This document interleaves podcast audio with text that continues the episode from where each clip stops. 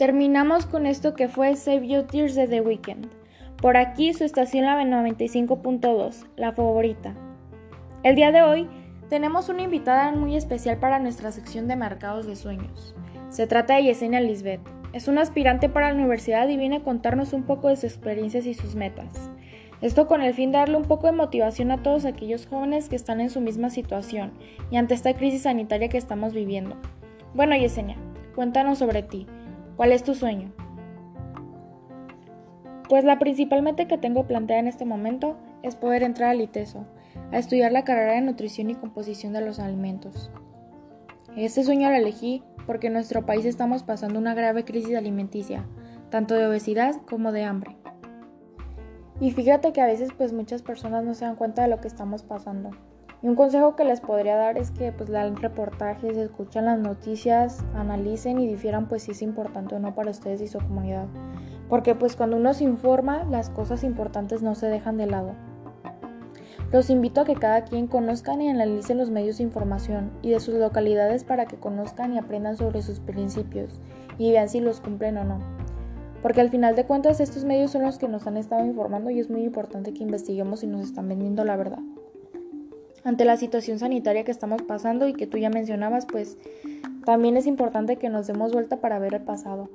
Demos seguimiento a esta noticia tan importante y repasemos todo lo que se nos ha estado informando desde un inicio y formemos esa cultura informativa. Siento que me he desfasado un poco del tema del que estábamos tratando en un inicio, pero cualquier persona que desee poder cumplir cualquier sueño debe de informarse y aprender, porque si haces esas dos cosas se te van a abrir puertas y oportunidades y vas a conocer un poco más allá de lo que siempre te quieran mostrar. Hablando ahora desde mi experiencia académica, pues estudié en un colegio jesuita, donde me enseñaron muchas cosas que no creí que pues, te podrían enseñar en alguna escuela. Eh, yo quiero compartirles algunos de los consejos que pude recabar durante todo ese tiempo que estudié ahí. Número 1. Cada uno de nosotros es llamado para transformar el mundo y lo que hagas se debe dirigir al bien de la comunidad y no solo de ti mismo y tus intereses. Número 2. Y esta puede sonar un poco extraña, pero antes de cualquier acción que se donde estás en un dilema de no sabes si es lo correcto o no, te recomiendo que siempre pienses qué sería lo mejor o qué te acerca más a Dios o a simplemente una espiritualidad más sana. O en pocas palabras, qué es lo que te llena más. Y 3.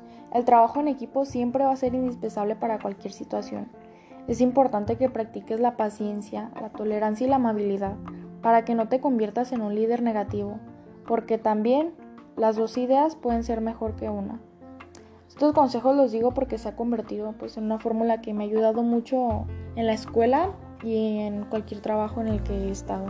Y que desde mi punto de vista pues te brindan experiencia. Que no, experiencia que no está plasmada en un papel, pero pues te va definiendo como persona. Yo aplico esto en mi vida diaria y siento que me ha permitido llegar hasta donde estoy y me va a permitir en un futuro poder cumplir mi sueño. Finalmente les puedo decir que luchen que siempre van a haber situaciones desmotivantes, pero no por eso se deben dejar lado nuestras aspiraciones. fue todo. Muchas gracias.